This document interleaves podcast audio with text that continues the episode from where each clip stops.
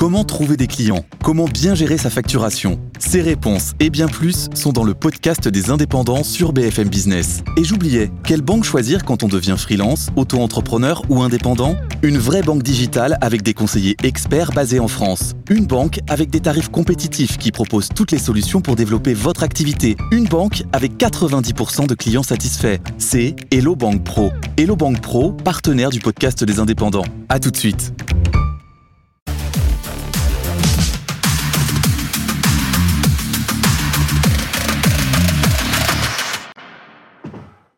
L'affaire Jubilard est-elle relancée? La Cour d'appel de Toulouse s'est donc donné 15 jours pour décider s'il convenait, oui ou non, de rouvrir l'enquête et donc de repousser le procès de Cédric Jubilard, meurtrier présumé de Delphine Jubilard. Mais pourquoi relancer une enquête qui avait été bouclée? Eh bien parce que de nouveaux éléments ont surgi ces derniers jours. D'abord, une conversation téléphonique entre un détenu et sa mère, conversation où l'affaire Jubilard est évoquée. Un nouveau témoin serait également euh, manifesté. Elisa Tran. L'un des mystères à éclaircir réside dans une conversation téléphonique entre un détenu et sa mère. Ils doivent être entendus par les juges pour clarifier leurs propos enregistrés le 22 novembre dernier par les services pénitentiaires de Lannemezan. Lui est un ancien codétenu de Cédric Jubilard. Au bout du fil, sa mère lui apprend que le mari de l'infirmière disparue il y a trois ans va être jugé. Jubilard va passer aux assises. Quand? Quand? Quand? Normalement en novembre. Mais il n'y a pas de preuves, donc ciao S'il savait. Sébastien, Mathieu, Sofiane, ils ne les connaissent pas. Et voilà, ciao. Pas de preuves, allez hop Ces personnes évoquées au téléphone détiennent-elles les clés de l'énigme Jubilard? Elles sont en tout cas des proches de Cédric Jubilard et certaines figurent déjà dans le dossier d'instruction. Il y en a un à qui Cédric Jubilard avait apparemment confié que si sa femme le quittait, il la tuerait et l'autre qui avait été inquiété par rapport à sa voiture où on supposait, on supputait que le véhicule avait peut-être transporté le corps. Un autre témoin doit être entendu dans les prochains jours. Il s'agit d'un homme qui a joint les gendarmes à plusieurs reprises. Il explique avoir des informations sur l'affaire Jubilard et invité d'affaires suivantes. Maître Alexandre Martin, bonjour. bonjour. Merci d'être là. Vous êtes l'un des avocats de Cédric Jubilard. Mélanie Vecchio nous accompagne. Bonjour Mélanie, bonjour. journaliste polyjustice BFM TV. Permettez-nous, de faire un petit point de droit peut-être pour que tout le monde comprenne bien ce qui est en train de se passer. Mélanie, il y a un complément d'information qui a été demandé alors que l'enquête, on en a parlé ici même, était bouclée. On se préparait plutôt au procès de Cédric Jubilard. Ça veut dire quoi un complément d'information? Alors c'est le parquet général qui a euh, demandé ce supplément d'information. Ça veut dire qu'il souhaite qu'il y ait des investigations supplémentaires qui soient effectuées parce qu'il estime euh, que euh ces actes supplémentaires, ces investigations supplémentaires peuvent apporter quelque chose à la manifestation de la vérité. Là, en l'occurrence, on l'a vu dans le sujet, euh, ça peut être, ça va être des auditions de témoins, de personnes qui ont peut-être vu quelque chose, quelque chose à dire, quelque chose à apporter euh, sur le dossier puis au-delà de ça, euh, si cela est accordé, eh bien ça, peut être d'autres actes d'investigation, d'autres actes d'enquête qui, seront menés par les gendarmes. Donc ça peut relancer l'enquête.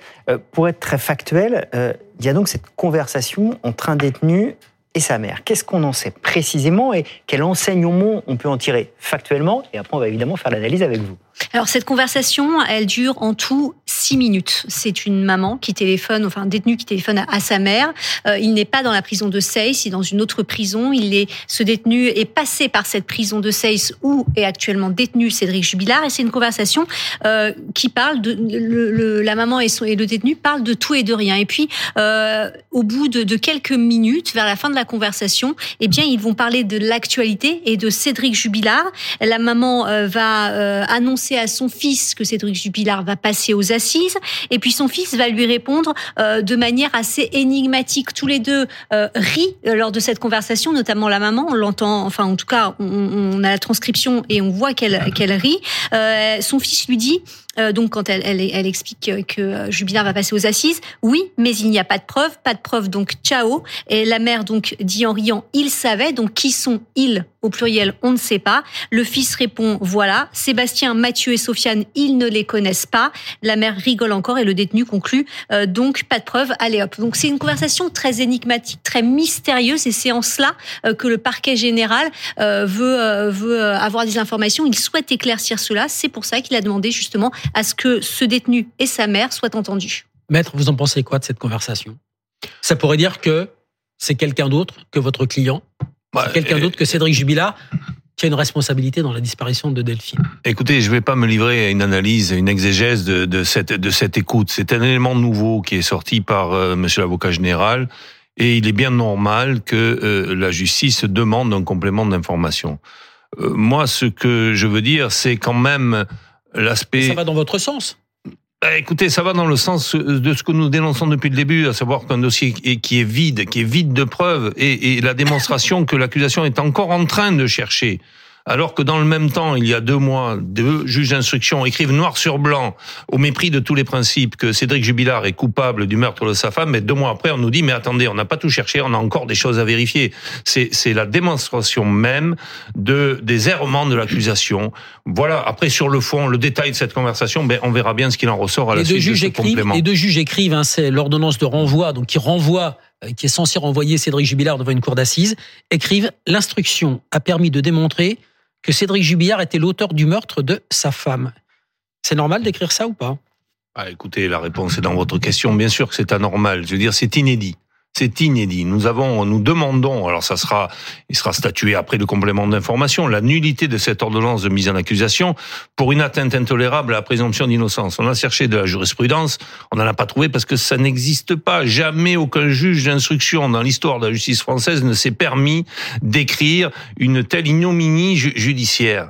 À un moment donné, le juge d'instruction est là pour réunir des éléments et transmettre le dossier à une autorité de justice qui est là pour juger. Là, elle prive par cet écrit, elle prive intellectuellement des juges de, leur liberté de juger comme ils veulent. C'est totalement intolérable et c'est pour ça que nous l'avons dénoncé euh, avec avec force et vigueur, comme euh, vous, le savez. Cette conversation téléphonique a deux manières de la lire. Celle que euh, vient de livrer Dominique, effectivement, ce serait d'autres personnes que Cédric Jubilard.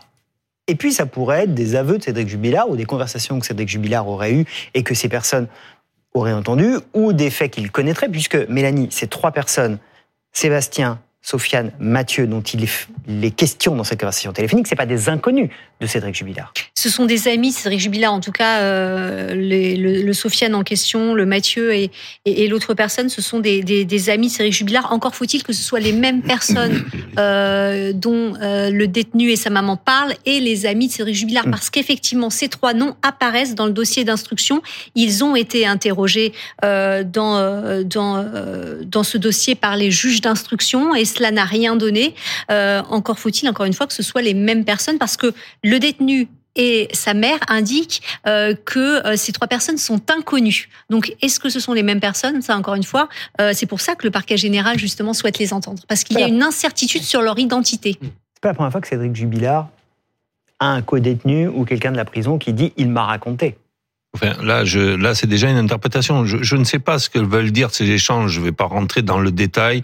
Euh, je laisse la primeur aux, aux, aux enquêteurs qui auront en charge ce complément d'information de poser des questions aux, aux personnes intéressées. Il y a des prénoms qui sont similaires à des personnes du dossier. Est-ce que ce sont les mêmes? Je, je ne sais pas de quoi on parle. Je ne sais pas si on parle de confidence de Cédric Jubilard. Je ne sais pas si ces personnes savent plus de choses sur sur cette affaire. Il y a également euh, dans de ce complément d'information sollicité une autre personne qui détiendrait des éléments sur lesquels euh, le parquet général estime qu'il doit y avoir une une enquête.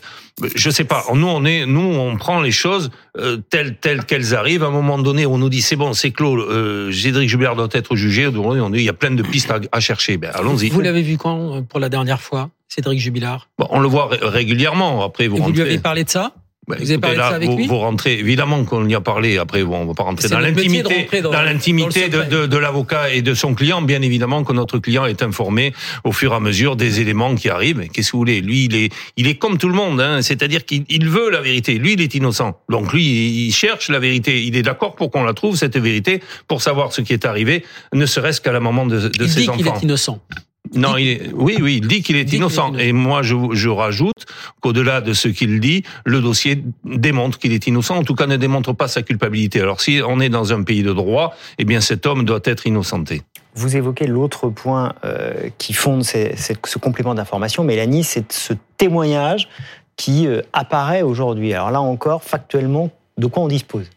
Alors, c'est un homme euh, qui explique qu'il a appelé à plusieurs reprises les gendarmes, euh, qu'il euh, qu'il leur a téléphoné euh, plusieurs fois et euh, qu'il leur a dit qu'il avait des éléments euh, sur justement cette affaire, cette affaire Jubilard, des éléments qui datent de la disparition, d'avant la disparition et d'après la disparition de Delphine Jubilard. Et il dit qu'il les a sollicités à plusieurs reprises, qu'il n'a jamais été interrogé et c'est c'est une dernière conversation téléphonique avec un gendarme qui visiblement est remonté au parquet de Toulouse, qui lui-même a fait remonter cette information au parquet général qui souhaite justement que cette personne a euh, des euh, qui peut-être a des informations soit entendue. Alors ces propos, ils sont extrêmement flous, extrêmement euh, confus. Il parle justement de- de- d'éléments qui pourraient apporter quelque chose, mais encore une fois. Comme tout cela est très flou, les, les, les gendarmes, en tout cas le, le parquet général souhaite, euh, souhaite l'entendre. vous mettre dans l'embarras avec vos sources, euh, Mélanie, mais les gendarmes, au lieu de remonter au parquet général, de faire ce parcours totalement euh, insensé, d'aller dire voilà, est-ce qu'on bah, ils vont chercher le type, ils l'entendent, ils posent des questions, ça paraît pas, c'est pas le boulot des gendarmes. L'instruction est close. Donc en L'info fait, est arrivée après. Après, voilà, il a télé. Alors, lui nous dit, euh, en tout cas, lui euh, enfin, explique qu'il a eu euh, à plusieurs reprises des échanges avec les gendarmes, qu'il n'ont pas, qu'il n'a pas été la avant. avant voilà, c'est clôture avant. Mais ce dernier appel, ça c'est encore une fois, c'est sa déclaration, c'est ce qu'il explique. Est-ce que c'est la vérité ou pas Ça, on n'est pas le secret des dieux. Mais en tout cas, ce dernier appel, il dit qu'il vient, en tout cas, c'est remonté au parquet général postérieurement les, à la clôture de l'instruction. les gendarmes, ils ont pas fait le job ou ils l'ont mal fait? Écoutez, moi, j'apprends là à l'instant euh, ce type d'information. Si cela était avéré, ça voudrait dire qu'un individu aurait appelé les gendarmes en cours d'instruction pour dire j'ai des choses à dire, j'ai des éléments à donner et qu'il n'aurait pas été investigué dessus. Donc ils ont pas Écoutez, fait leur on verra. boulot. Ils n'ont pas fait leur Écoutez, boulot? j'en sais rien. Si telle était la situation, nous le dénoncerons à ce moment-là, et ça viendrait conforter ou euh, alimenter ce que nous disons depuis le début, c'est qu'il n'y a chez les gendarmes et chez les juges d'instruction qui n'ont été que le bras armé de la gendarmerie dans ce dossier, une seule volonté d'accuser Jubilard. Ce serait très très grave si l'on apprenait que cet individu qui aujourd'hui va être entendu aurait appelé à plusieurs fois les gendarmes pour euh, donner des informations. Nous verrons les éléments que vous euh, citez. Moi, je les ai pas. J'en sais rien. J'attends de voir ce qu'il y aura dans, dans le dossier dans quelques semaines. Est-ce que ces éléments, ils sont vraiment crédibles? Est-ce que vous pensez qu'ils peuvent changer quelque chose? Et pourquoi ne le seraient-ils pas? En tout cas, ils le sont suffisamment pour que le parquet général considère qu'il faille euh, continuer euh, l'information. Donc oui, c'est la démonstration dans un dossier où vous n'avez rien, dans un dossier où l'accusation euh, marche à l'aveugle, je dirais.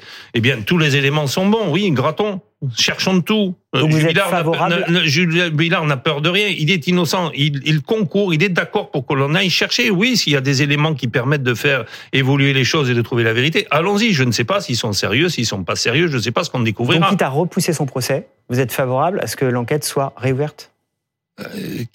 Que l'on fasse tout pour rechercher la vérité et qu'on arrête de, de ne regarder que du côté de Cédric Jubilard peut-être. Peut-être que l'enquête est- ou l'information est en train de tourner en ce moment, on se dit mais mince, est-ce que est-ce qu'on n'est pas en train de se planter? Peut-être l'évolution des choses. En tout cas, c'est ce que nous dénonçons depuis le début. On se demandait avec Philippe tout à l'heure en préparant l'émission, euh, c'est quand le procès Jubilard? On sait rien parce que l'on nous Là, ça annonce. dure, ça fait deux ans et demi qu'il est en prison. Alors déjà deux choses. Première étape, il va falloir passer l'étape de la chambre de l'instruction, qui encore euh, que dont nous euh, qui est saisie à notre demande sur euh, une demande de non-lieu. Admettons que cette étape soit franchie, que la justice aille au bout. Bon, on nous avait annoncé fin des, fin 2024. Je ne sais pas le temps que prendront ces investigations. Ben, on sera dans ces eaux-là. Et puis se posera rapidement quand même se pose toujours la difficulté de, de maintenir cet homme en détention. Que l'on cherche, que l'on prolonge, que ça, ça c'est normal. Et on le doit également, à, on le doit à Cédric Jubilard, on le doit à la famille de Delphine, on le doit à ceux qui la cherchent, ceux qui souffrent de sa disparition, bien sûr. Mais à un moment donné, on ne doit pas quand même bafouer la règle de la présomption d'innocence. Et l'on doit de nouveau se poser sérieusement la question du maintien en détention de Cédric Jubilard, qui nous paraît quand même inadmissible et beaucoup trop long. Merci beaucoup, maître. Merci d'être sur le plateau euh, d'affaires suivantes. On continue évidemment à suivre ce dossier. Vous serez le bienvenu. Merci. Euh, évidemment prochainement sur ce plateau. Merci beaucoup, Mélanie, d'avoir été euh, avec nous.